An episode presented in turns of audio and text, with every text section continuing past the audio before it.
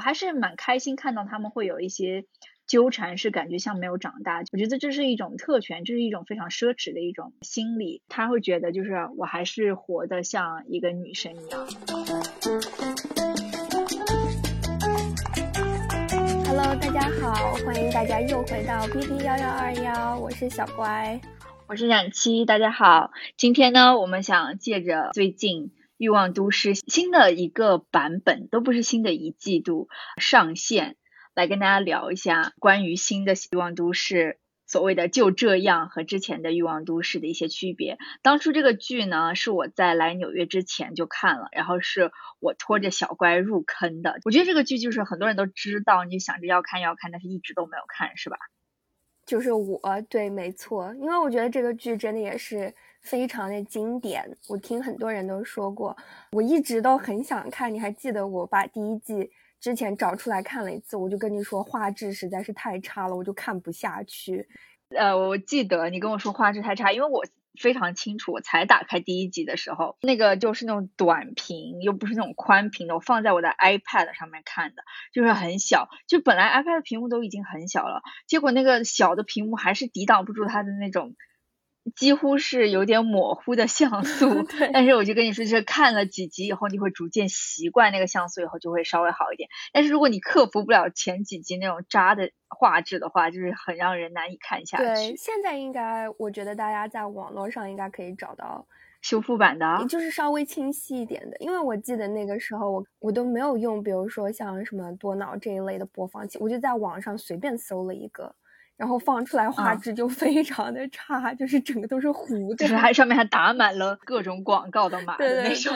所以我一开始就没有看下去。后来我再一次打开，下定决心，就是你看了几集之后，你就会被它的内容所吸引，忘记了它硬件的差。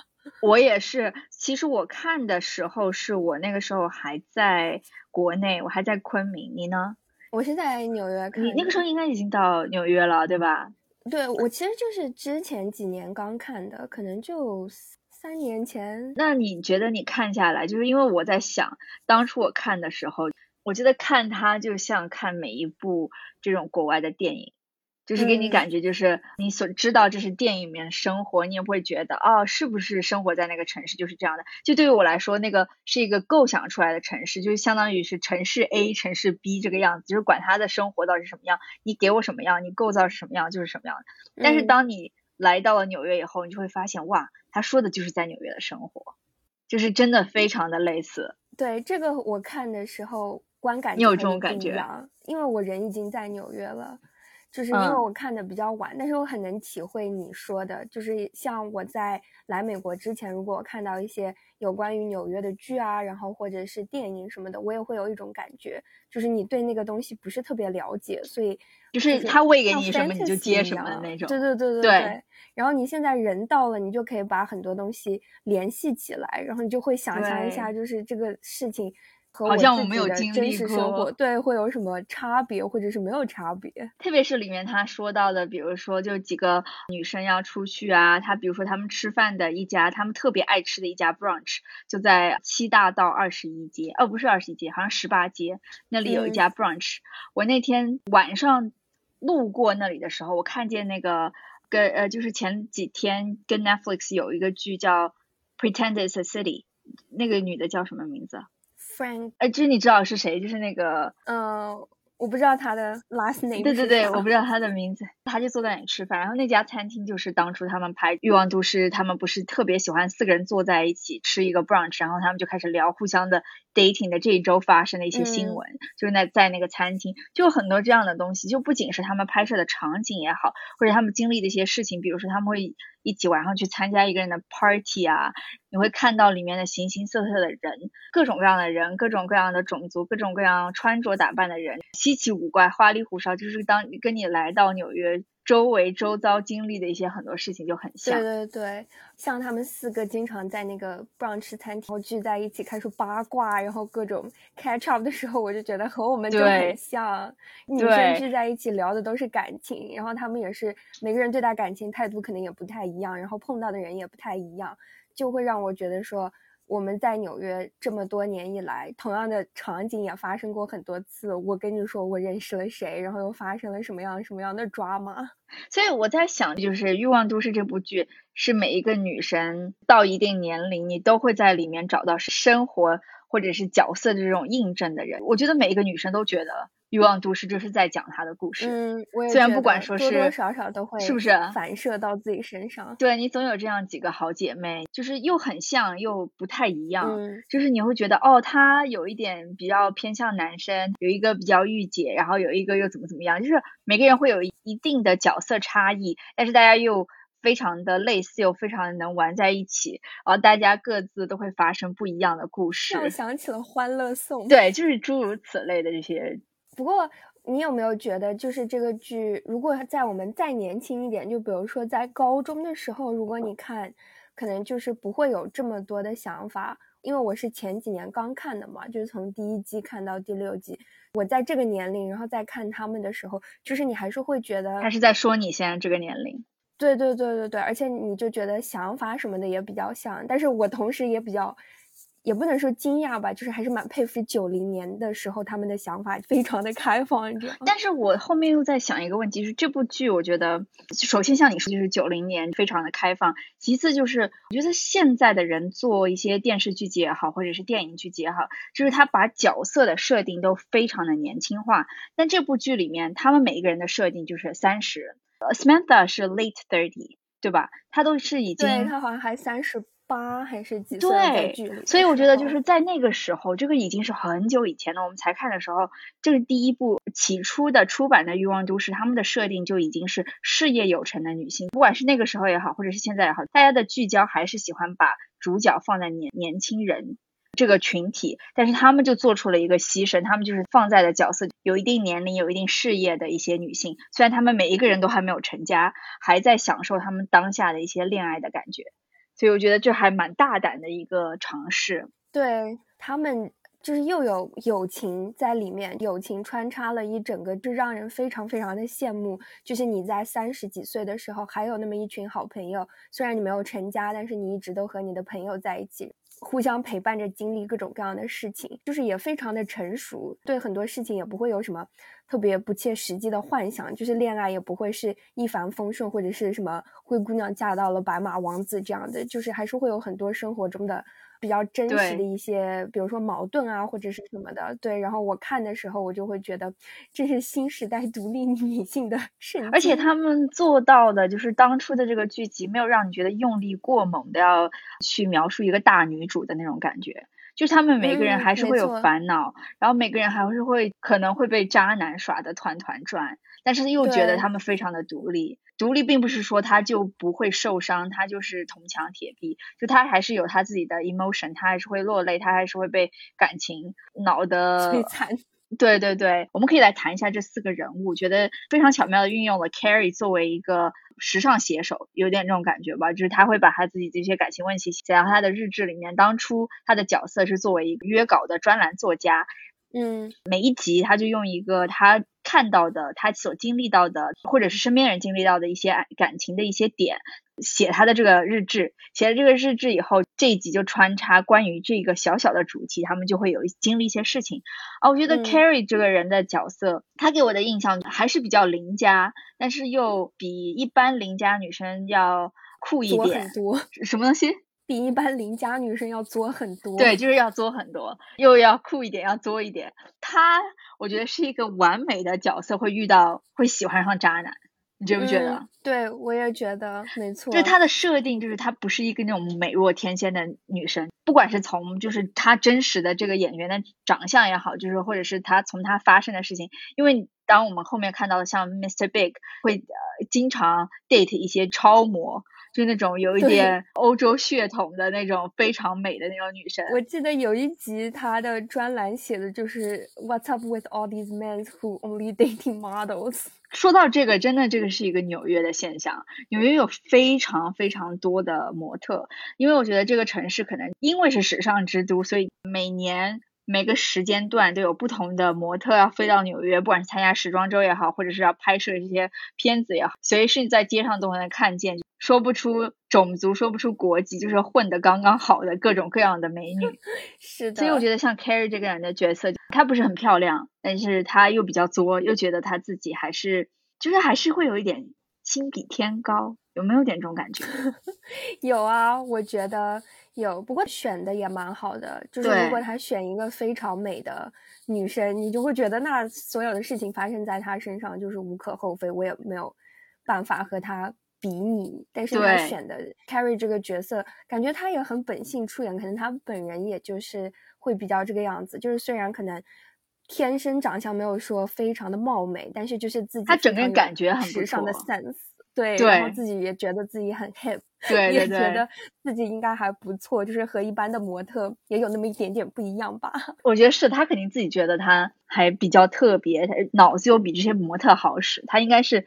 自己还是写书的，就是会比较有一点文化。对他自己肯定还是会蛮有自信的这方面，所以他很多时候他喜欢上的男生，就是我觉得他喜欢上的男生是我最喜欢的。你你觉得你呢？虽然我觉得 Mr. Big 简直是在里面看，我觉得 Red Flag 从头到尾都是。对对对，我觉得应该是是吧？而且我觉得其他人的经历感觉跟我们差的又远一点。或者是刻画的也比较少一点，就是也没有这么多。但是他们择偶，我觉得还是你能看出他们大概是什么样的。所以我觉得对于 Carrie 来说，他就是容易吸引渣男体质。哦，那肯定。因为他的外貌一般，但是他心比天高，他还是蛮酷的。就是他自己会觉得他喜欢上那种身边都是围满了美女的那种男生。然后他也是可以 offer 出除了外貌要多一层的东西的一个人。然后对于 Miranda 来说，Miranda 又是一个事业。非常好，所以我觉得他是绝对不会允许有渣男，就他是还是给人有女强人的那种那种感觉。但是我记得他好像也 date 过渣男吧，我我有点忘了。但是我觉得，反正因为他的可能事业重心，所以就不会被渣，就是生活对他就是不会被渣男从头牵到尾的那种类型，就是他可能会碰到这样的人。对对对，他自己可能还是会比较能分辨。然后，但是我觉得他后来不是爱上了 Steve。Steve，我觉得 Steve 好好啊，他跟 Steve 超配。对，我就觉得他其实这个设定也还蛮蛮酷的。他是绝对会找一个这种，就是没有说就是非常大男人的这种。对，而且他一开始自己也没有想到的事情，往往他会选择一个非常的 sweet，虽然说事业上几乎算没有事业，因为 Steve 是一个 bartender 嘛，对，对吧？他是到新的这一季之后，然后才开了自己的酒吧，是吗？还是之前就有？我不记得，我记得好像是应该是到这一季吧。嗯，我的印象就是他是一个非常可爱的，他不是跟跟 Miranda 之前分手过一次，是因为他们要去参加一个 party，但是。说要有 dress code，他需要去买一套西装，然后不是西装太贵了，所以 Miranda 就帮他买了，然后结果他就因为这个事情跟他分手，对，因为他觉得受挫，对我记得是的，然后或者是他的一个背影，就是随时他拍着篮球就来找 Miranda，两个 晚上住了一晚上，早上起来以后他就会坐在那里看 Snoopy，啊是哦不对，不是 Snoopy，他在看那个啊就是那个以前的 Cartoon Network 上面那个狗叫什么？就是那个一群人。我突然很想知道这个，Stupid Doobie Doo。对对对，就是这个。那中文是怎么讲？杜比狗是不是啊？可能是我其实你知道是哪一个？就是那个棕狗。我知我知道，就是总是在对对，总是在探险的那一队人，对他们就在看那个。嗯，Doobie Doobie Doo。所以我觉得他们这对真的也蛮蛮甜的。然后像 Samantha，我觉得我在生活当中还没有这样的朋友。我觉得也是，生活当中你会想要有一个这样的朋友，但是。对我们来说，就是没有这样的朋友。可能在美国要稍微好一点，就是对女性的所谓的束缚要稍微少一些。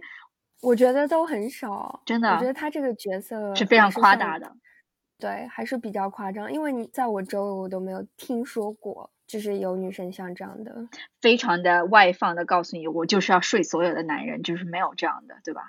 对，而且自己真的是完全不想要。正式的 relationship，settle down 的那种。对我感觉，一般的女生应该都还是在，不管几岁都在 struggle。说完了，我现在其实很同意。我觉得放在美国也是的，几乎没有这样的人。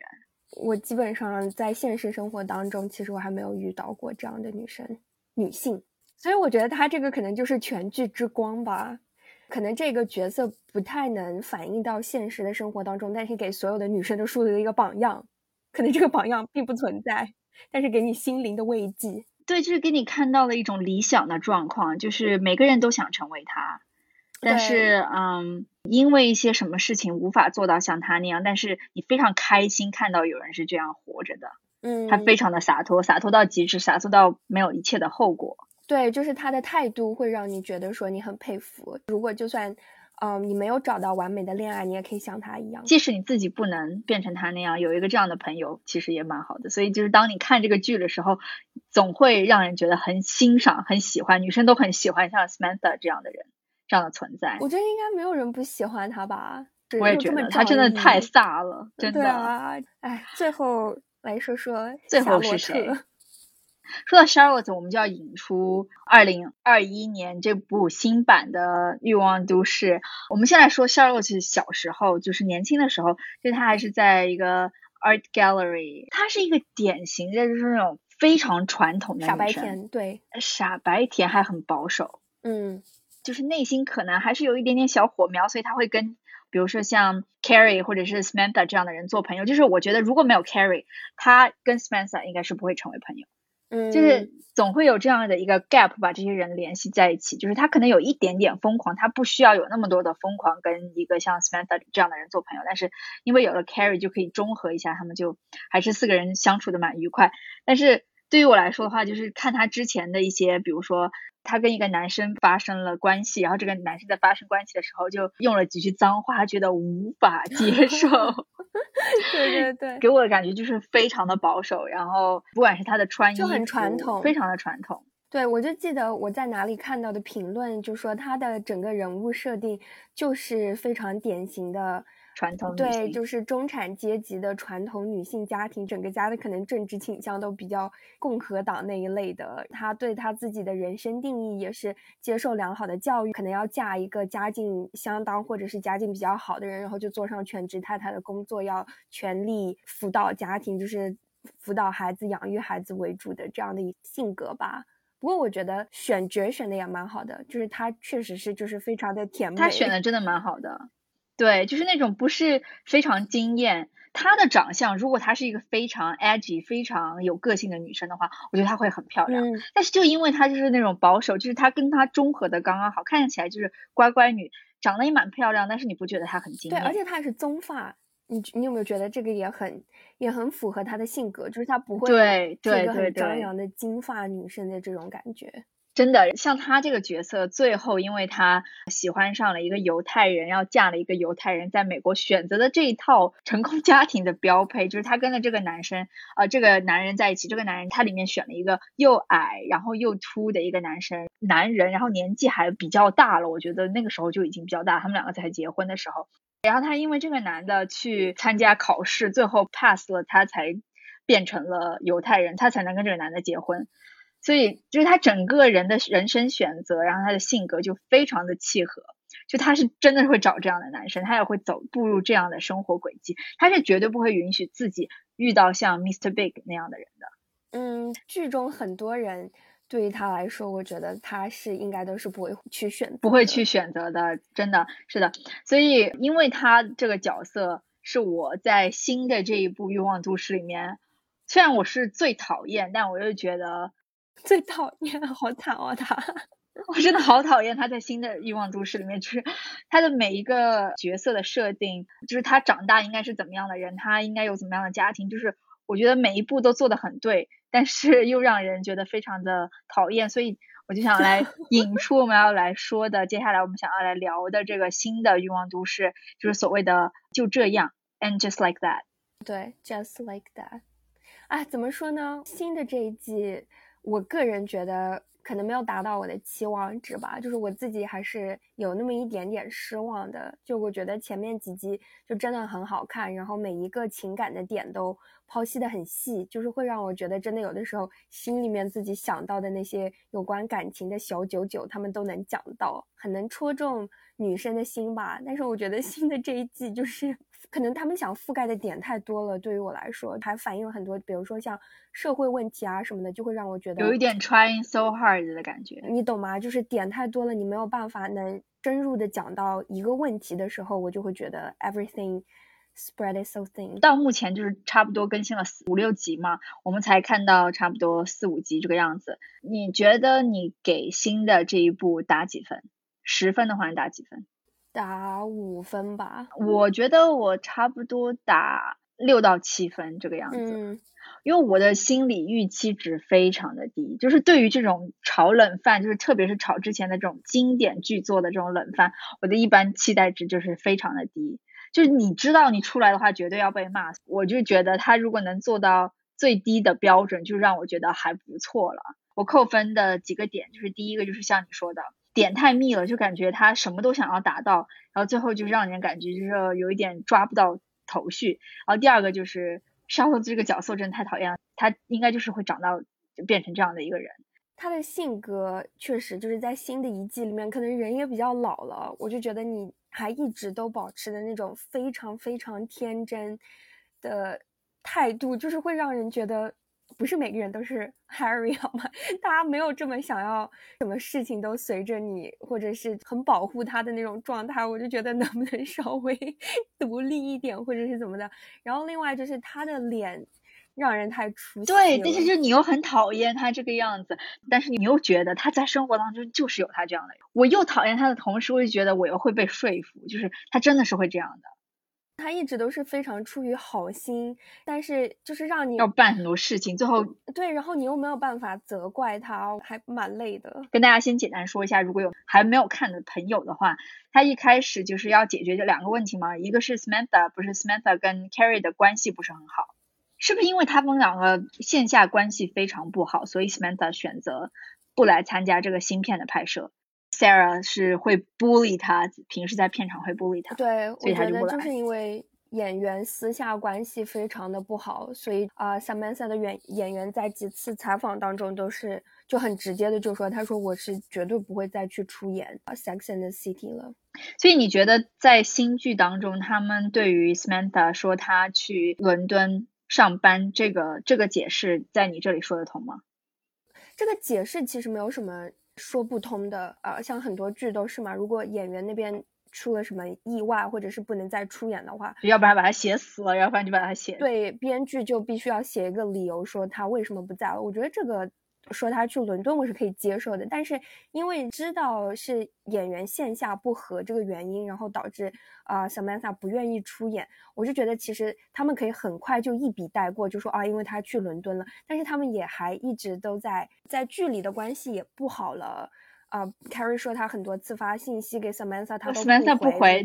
这个我也很不对，这个角色已经没有办法为他自己说话，其他的人还一直在 cue 他，我我就很不喜欢这个点。呃，我同意。就是你要把这个角色写进来也好，比如说最后在那个葬礼上，呃，Samantha 不是还送了花给 Carrie，嗯，然后 Carrie 本来说葬礼不要花的，但是他最后把花留下来，因为花是来自 Samantha。我觉得那些点都可以，但是就是你为什么要把他们两个写的，就是好像他们两个还闹不和？什么的，就是感觉很没有必要这方面。我不知道他之后想要怎么来圆这个关系，收这个场。但是目前来说，我就觉得，因为我是知道演员其实不和，已经知道这个演员不会再回来了，所以为什么还要一直把他加到这些剧情当中？这一点我不是特别理解。对于第二个角色 Mr. Big，我之前看第一集的时候，因为我没有读什么任何的新闻，不知道他其实是只来一集。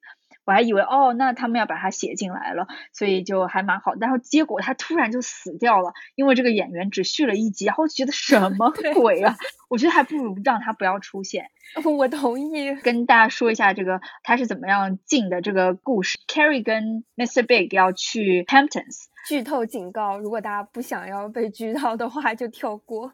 对，然后就他们两个要去 Hampton，结果在去之前，Charlotte 就跟他说，今他今天晚上他收养的那个亚洲的女生，这一点非常 stereotype，但是都不说了。他收养的这个亚洲女生今天晚上要有一个钢琴会，然后就约叫他的好朋友一定要去参加，就让 Carrie 一定要去。然后 Carrie 就说他本来今天晚上要跟 Mr. Big 要去 Hamptons，然后他就说那你就晚一点去，或者是晚一天去。然后最后。Carrie 还是为了他推了这个事情，就参加了音乐会。结果 Mr. Big 就在家蹬单车，蹬他的 Peloton。结果就从他蹬完他的单车下来以后，他就猝死了。对，真的就是那集的第一集的结尾，就这样就猝死了。而且当 Carrie 回到家的时候，他还看到了 Mr. Big 就躺在那个浴室的呃花洒底下，他就坐在那个地上嘛。他不是那时候还没有完全死，没有完全咽气，他看了 Carrie 一眼，然后 Carrie 就冲过去说什么在等 Carrie 回来。啊，这些剧情我真的接受。那里拍的太琼瑶了，我真的是。接受不了，就是他一个人 坐在地板，然后全身湿透，然后，两个人就 拥抱，然后他就这样就离去了。嗯，我心里在想，我就觉得为什么你非要把他加进来呢？我也是，我我不太懂这个。我在想啊，我觉得他这个剧情加的非常之尴尬，真的非常尴尬，这一点太就是强加的这个，但是我在想，他是不是因为要。加一个非常重磅的炸弹，然后来吸引大家都来看这锅冷饭。第二个点就是，我觉得还非常奇怪，为什么 Peloton 这个自行车品牌，Peloton 在去年疫情当中非常的火，所以就是他们这个剧里面也很多就提到他们是有一种后疫情时，然后他们也没有回避疫情这个话题嘛。它整个背景就是在疫情，在疫情当中，对，然后他们就买了一台 Peloton 放在家里，呃，Mr. Big 就在那里蹬单车嘛。然后我在想，这个 Peloton 是怎么愿意给他做这个 PR？我在想，Peloton 知不知道？因为这个剧播出，就那一集播出之后，Peloton 的股价掉了百分之十一，哎，就是因为这个事情。我当初看第一集的时候，我也觉得，我说哇，这都行。如果 Peloton 不要把他们告死，这简直是诋毁他们。品牌形象的一个罪魁祸首，而且是什么人登完单车下来就猝死，这个太大的一个事情。对。但 是之后你记不记得，在第四集的时候，Carrie 带他的那个卖房的中介去到他们家，嗯然后去到他们家以后，那个卖房中介就是不是要把他们的家变成什么纯色调嘛？对，家里应该再放一辆 Peloton。对，他还提到了 Peloton，而且他不断的在提这个名字，就会觉得他们是不是跟这个剧有一个什么奇怪的 deal？对他可能是就非常一个大胆的尝试。可能这是非常奇怪的一个地，我也不知道为什么。因为我觉得，就像他们这么成熟的一个剧了，不管拍的有多好或者是多烂，就是他们应该知道，就是品牌这种东西是不能被随便拿出来说。有牌子一般都要抹掉的，就是很奇怪。要不然就是他们其实跟派乐堂签订了，派乐堂说我做你的赞助商，然后你就把我加到剧里面，一个非常重要的角色。对，要不然我觉得桥段里面他们就是有点像老人 想要。学到什么年轻人现在流行的知识，然后就不停的在说一个这种流行的东西，以表示自己其实非常的 up to date。对于我来当初看的时候真的是雷到我了，而且我不知道是不是也是对 Carrie 和 Mr. Big 这段感情的不看好，所以我一直觉得其实他没有必要把 Big 写进来，他可以写他们两个其实离婚了。我觉得他们两个的婚姻在我看来是走不到最后的，我觉得他们是会闹离婚的。其实我觉得，对我觉得它整部剧的，就是之前几季为什么我觉得很好看，就是因为它没有给你一个特别，啊完美白雪公主的那种感觉，灰姑娘的结局，对对，就是像每天的生活一样，真的就确实是会遇到，比如说碰到了一个非常非常喜欢的人，他各项条件都很好，然后结果他后来和你谈了一段恋爱之后，结果选择了另外一个可能更适合的女生结婚，这个事情就让我觉得非常的生活化。对，就是你有过，没有必要一定要拥有。结婚了，而且还搞得很相爱，在里面很相爱，在这么多年之后，我就觉得就是很奇怪，他突然就以他们的性格来说，就是不太合适。对对对，我也觉得是。如果就是非要让他们写到结婚，可以稍微写的没有那么童话故事一点，就是呃，Mr. Big 也没有说是非常的爱 Carrie，但是 Carrie 非常的爱 Mr. Big，但是。两个人成人的关系嘛，就是他最后也选择了结婚，但是没有必要，就两个人就是爱的死去活来的在一起。就最后他们两个搞的就是 Mr. Big 迷他迷的不行，就是让我感觉前面的那些渣都是哪去了？对对对，我觉得就是作为观众的观感有断层，就是我没有跟上。对对，怎么突然有一天你们两个会这么的相爱？然后 Big 真的死的这两年到底发生了什么？对他死的这么的突然，然后 Carrie 整个人也，我感觉他没有很伤心，或者是。太怎么样？可能他也没有表现出来，可能之后的剧集会有变化，但是就忙着就卖房子，然后很快就跟中介变成了好朋友啊，各种的，我就觉得就是很奇怪，我都跟不上他们的生活到底是怎么一回事了。对于 Carrie 难不难过这件事情，我觉得他还是难过的，但是因为身边有了很多像 Charlotte 这样的人，最受不了 Sharon 的就是他们在 carry 失去 Big 的时候，他还在非常恍惚的这个过程当中，他旁边有个朋友比他哭的还凶，就是让人觉得很害怕。就看见这样的人，你的所有感情就被堵住了。对于他伤不伤心，这个我觉得还好。嗯，我觉得比如说在跟夏洛特在一起的时候，不可能 carry 要说。比 Charlotte 哭的还要伤心，才能表示出他自己的这种悲伤。但是我觉得他可以从其他地方刻画出，就比如说你一个人的时候啊，或者是怎么的刻画的，反正没有让我感觉到他很伤心，很快的就带过了吧。也有可能是他。在 Big 死后有很多的事情要处理，但是对于我来说，我就觉得他处理这些事情的时候，我没有看到特别多的哀悼的那种情感上面的，嗯嗯，这么爱你的丈夫，他这么突然的死掉，对，反正我没有看到太多他的心理的细节活动吧，就是他会莫名其妙发火，那个中介打破了一个那一面玻璃。就是你你你懂，就是他会有那么一点点小的这些细节，可能会稍微带过一下，但是对于我来说，这些都非常的强加，不是很自然。说到他伤不伤心强加的那一这些，我倒觉得还好。有一点我同意是，听到了那个 Big 的遗产要分一半，呃，也不是一半，分一大部分给他的前妻，就那个很漂亮的女生。然后我觉得他还有心思，就是这个时候要非要去找这个，去要追跟踪这个人。对，如果你在一个非常的悲痛的环境当中，其实这些东西你都是会觉得你还反应不过来，你可能之后才会觉得，哦，那他是不是还跟他有点什么？然后我还想要处理这个，就感觉怎么一下子你又跳了要去追查他们两个之前有没有发生过什么？我也觉得这个非常的不合理。我觉得在任何现实情况下，如果大家知道就是如果是自己的伴侣不在了的话，我觉得整个人的。巨大的悲痛，我觉得没有什么能够分散你的注意，对说，哎，怎么他和他的前任有点什么关系？我觉得 就是本末倒置，前后没有理清楚吧。对，所以这一点我也同意。再说一下里面，像你刚刚提到的 Charlotte 的这个人演员的变化，我们可以说一说，就是这四个人的年龄变化，你觉得他们看起来怎么样？对于他们这个年龄，因为他在里面，我觉得应该是五十多岁这个样子吧，对吧？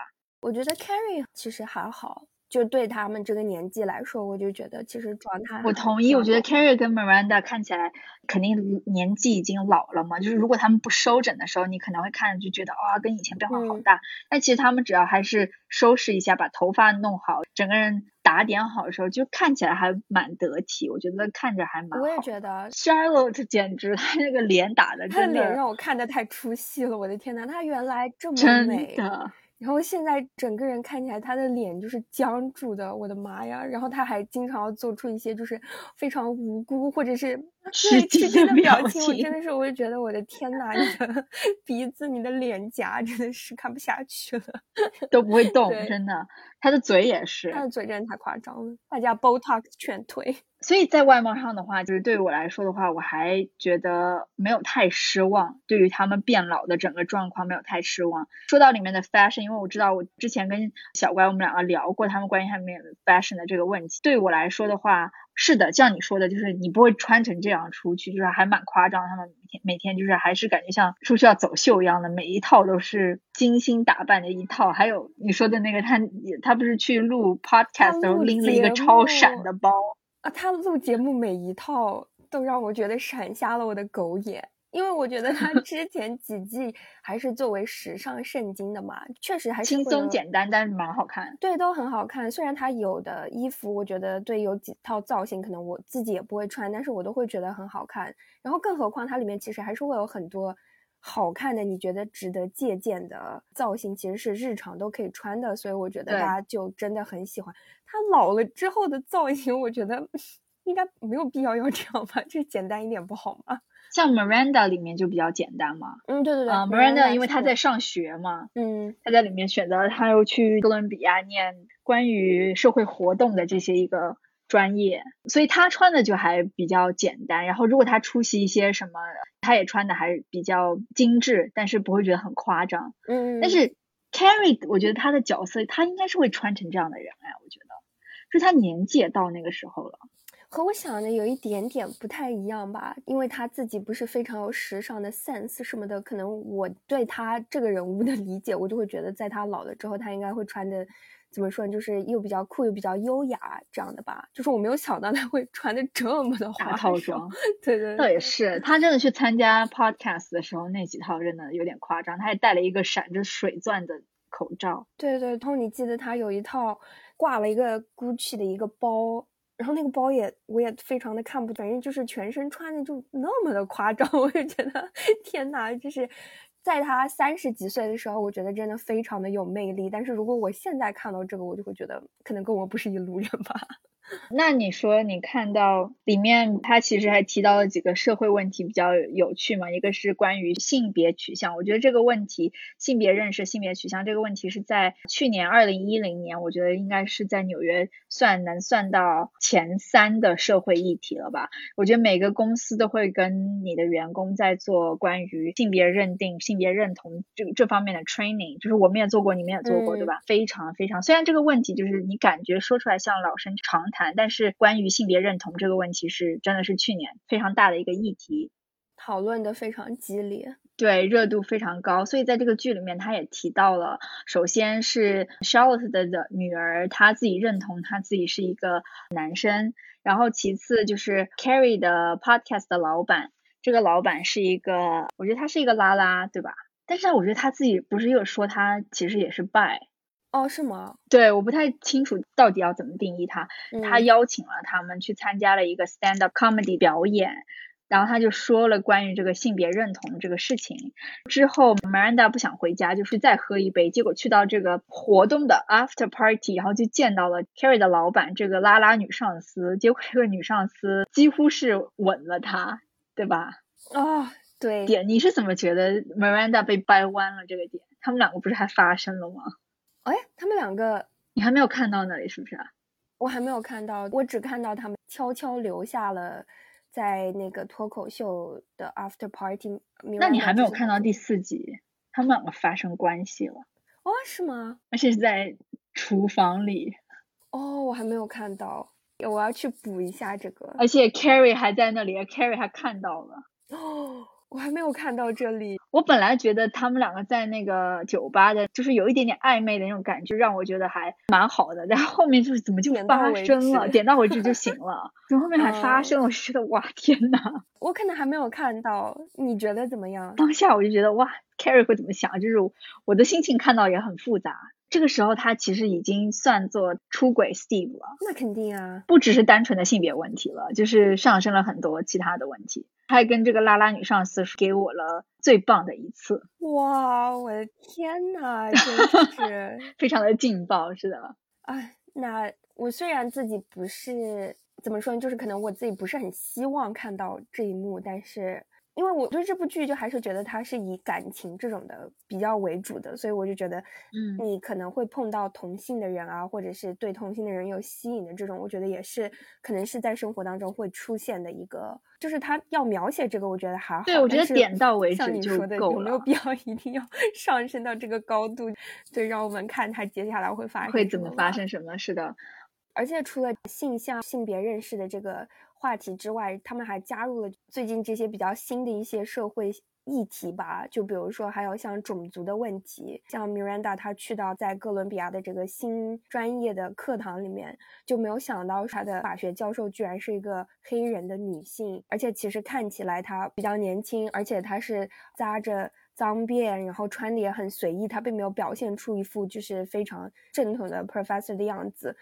我也不知道他这个之后会怎么说吧，反正对于我来说，就是突然穿插了这么多的新的一些问题，就是让我有点措手不及。其实我觉得他这个关于社会议题的这个角度加的其实还蛮巧妙的，他就用 Miranda，而且刚好我觉得 Miranda 就是一个可以撑起这样话题的人物，因为他刚好之前是律师，他又比较女强人，而且他是那种满腔热血的那种白人。她就是一副像女权的样子，就是虽然现在她被掰弯了，但是还还是按她之前来说的话，你能看见她就是非常想要帮助人，但是因因为她自己自身身份就是白人女性，她很多话说出来，在当下当之前的那个年代，你听起来没有觉得有任何问题，但是现在很多他的话放到了今天这个当下，大家都觉得种族应该平等，就是一个初始设定，就是就应该是平等的。或者是大家身边都会有各种各样的朋友，不只是那么白。那他的这个角色加进来，因为他有很多年没有在上学了，他来到他这个课堂里面，身边的人是怎么怎么样的人，他的 professor，他的同学，就是我觉得这个冲撞放在他身上，我觉得我我还我觉得还蛮巧妙，虽然就是加的点实在是太多了。对，加的太多了，而且这一个点我自己觉得不是很自然的一个原因，就是三十年前这个剧放的时候，可能这些社会问题可能都没有特别的显现出来，他可以随便说他自己想说的话，可能放到今天不是这么的适合。但是我在想，这些演员他也是，比如说。二十年前的时候，这个剧他是三十岁，然后到他现在五十岁了。现在有一种给我的感觉是，他没有活在这二十年当中一样，他把他自己放到了突然放到了今天，然后就对很多的问题都尴尬，或者我就觉得那，但是你这个角色也一直都活在今天的社会当中啊。就比如说你二十年，就是为什么你不会像温水煮青蛙一样一点点？慢慢的演变过来，为什么你会突然一下像穿越了一样？对，怎么哇？怎么现在都是这个样子的？我融入不了是去哪儿了？对啊，嗯，你说的这个蛮对，我之前没有想过这个问题。我本来之前想的是他的那一套逻辑，可能现在如果放到一个比较年轻的环境当中，会突然觉得适用不了。但是也不太说得通，因为他也有孩子，然后他也每天都会遇到形形色色的人，怎么突然就？对，就是他的生活虽然前六季结束了，但是就按照新的这一季来看，就他的生活是一直在继续的。我觉得为什么突然一下子他会对新的环境这么的不适应？我觉得会有一点奇怪吧。你明明知道现在就是非常的敏感啊，然后或者各种话题，你其实不应该说这么多，但是他还是表现的就是和他原来差不多的样子。对，完全没有发觉自己的身份是什么。本来就是一个白人女性，有很多话可能就不应该说。就像你说的这些过度，可能就是他为了要展示给观众看一种戏剧上的冲突，但是反而因为点很密，然后程度又很激烈，所以让人会觉得有一点点不适感。对。那除了这方面 social 的一些议题以外，还有什么你觉得是比较有趣的，在这个新的剧集里面？比较有趣的就是还有 Miranda，可能他是酗酒了吗？他开始有 addictive personality 了。对，虽然这个点暂时还在里面还没有说清楚。嗯。但是已经被发现了，对他被 Charlotte 发现，他书包里会藏那种小瓶小瓶的酒，嗯，就可能这一点之后也会埋下一些伏笔。对，但是我觉得还有一个，我在网上看很多人说，就是对于他们角色的成长，很多人都会很失望，就觉得为什么到了差不多几十年以后，为什么他们还在纠结一些这样的问题？对于这个观点，我有一个稍微不太一样的意感觉，就是我觉得其实我很也不能说是庆幸，就是我我还是蛮开心看到他们会有一些纠缠，是感觉像没有长大。我觉得这是一种特权，这是一种非常奢侈的一种心理。他会觉得就是我还是活得像一个女生一样，嗯，他的那种没成长的感觉，觉得是一种还是一个蛮奢侈的一种一种期望吧。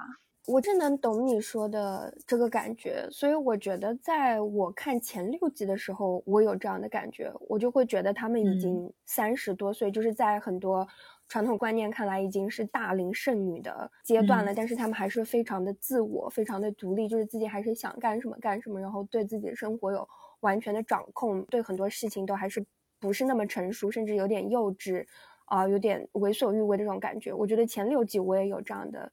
感觉就是我还前六季，对我还非常羡慕这样的生活状态。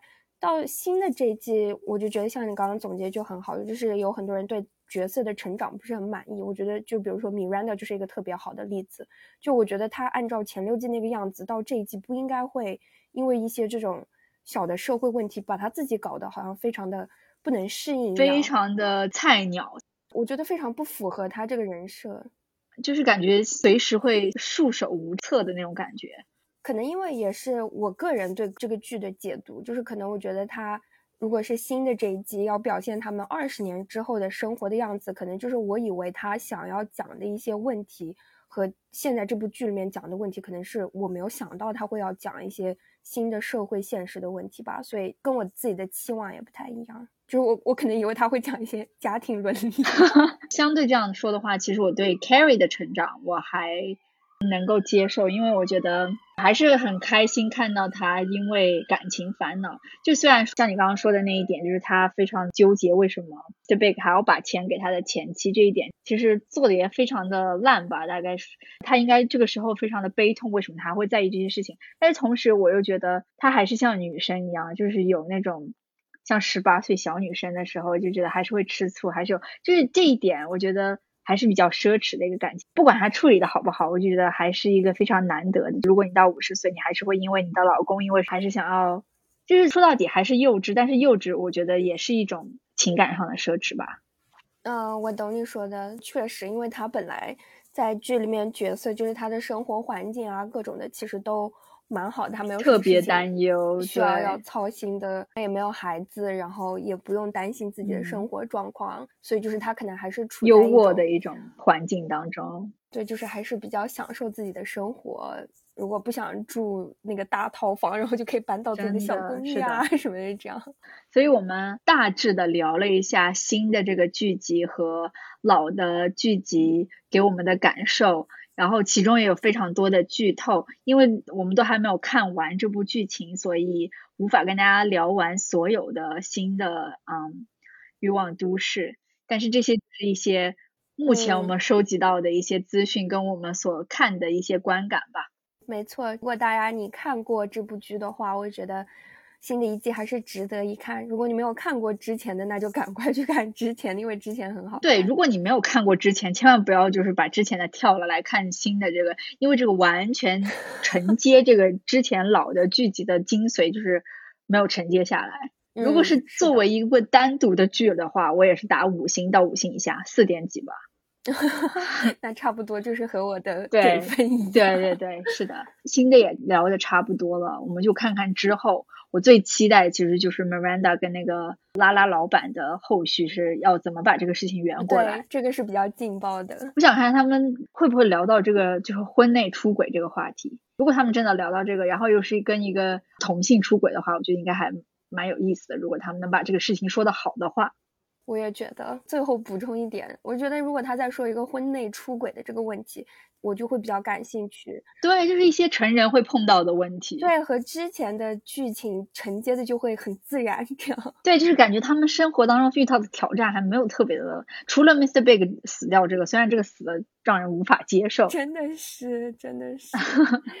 哎，那我们今天就差不多聊到这里了。如果有喜欢听我们这期节目，或者是喜欢《欲望都市》的朋友们，欢迎给我们留言。也希望大家在荔枝、喜马拉雅、Apple、小宇宙 收听我们的节目。苹果。好了，那我们就下次再见，拜拜，拜拜。